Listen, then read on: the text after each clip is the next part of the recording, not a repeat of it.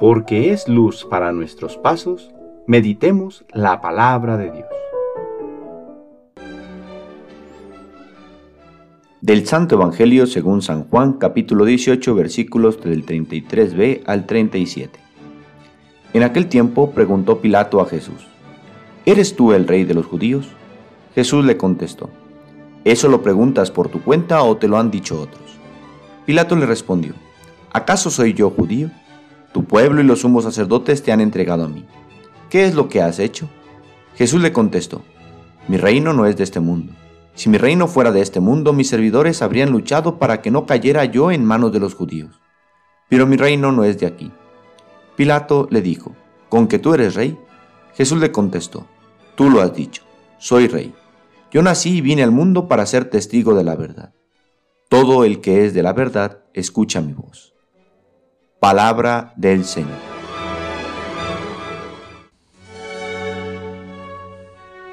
Hoy, domingo último del tiempo ordinario, celebramos la solemnidad de nuestro Señor Jesucristo, Rey del universo. Estamos ante el último domingo del tiempo ordinario, y al concluir un ciclo en el orden del tiempo establecido nos preguntamos, ¿quién sostiene el tiempo? ¿Quién sostiene la historia? ¿Quién le da sentido a mi vida? Y la respuesta está en esta fiesta, es Jesucristo, que es Rey del universo, que, como nos ha dicho la segunda lectura, es el alfa y el omega, el principio y el fin de la historia, que ha estado presente en su creación y estará presente en su culminación, que como decimos en la preparación del cirio la noche de Pascua, suyo es el tiempo y la eternidad. Así, ante el devenir de la historia, nos acogemos a quien nos da seguridad para ir sorteando lo que ella nos presenta, pues al final nos encontraremos con Jesucristo, nuestro Dios y Señor. El Evangelio nos presenta una escena muy particular. Es el juicio de Jesús ante Pilato. Aquel que no puede ser juzgado por ningún hombre, permite ser puesto ante los poderes de este mundo para ser juzgado. ¿Tú eres rey? pregunta Pilato a Jesús. Y Jesús responde que sí, pero no según este mundo, pero ciertamente no de otro mundo. Es decir, no se basa en los principios que rigen el poder de este mundo basado en la apariencia y el dominio sobre los otros, sino en la verdad y en la caridad pero no es de otro mundo, porque estamos llamados a realizarlo en el aquí y en el ahora de nuestra historia. Jesús había callado por mucho tiempo su identidad para evitar equívocos. Ahora, llevando al momento cumbre de su misión, lo pone de manifiesto. Es rey, pero un rey mayor a los de cualquiera de la historia.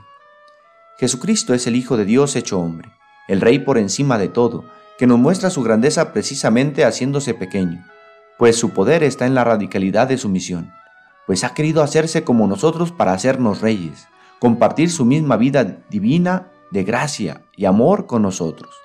Este es el rey que nos conviene, y a quien la liturgia de este día nos invita a dar honor y gloria, pero solo aquel que gusta de la verdad lo podrá reconocer. Ser cristiano es seguir a Jesucristo Rey, que lo da todo por nosotros, que no se reserva nada, ni la propia vida, para darnos vida. Pero, como ha dicho el Papa Benedicto, no se inicia a ser cristiano por una idea o por vivir una moral. Se comienza a ser cristiano por un encuentro con Jesucristo vivo, que comparte su vida conmigo, que me ha llamado a ser parte de Él desde el bautismo, que alimenta, sostiene y alienta mi vida. Quien se encuentra con este amor de Dios, entonces podrá libremente decir, quiero ser tu vasallo. Comienza una experiencia de salvación. Jesús nos llama a construir su reino que como hemos escuchado es distinto a los reinos de este mundo. Mientras el mundo piensa en dominio, egoísmo y apariencia, el reino de Cristo se basa en la justicia, la paz, la caridad y la verdad. Pidamos a Dios Padre nos conceda la valentía de servir a Jesucristo, Rey del universo, proclamarlo Rey de nuestra vida, en las cosas que realizamos día a día. El Señor esté con ustedes. La bendición de Dios Todopoderoso, Padre, Hijo y Espíritu Santo, descienda sobre ustedes y les acompañe siempre. Que tengan feliz domingo.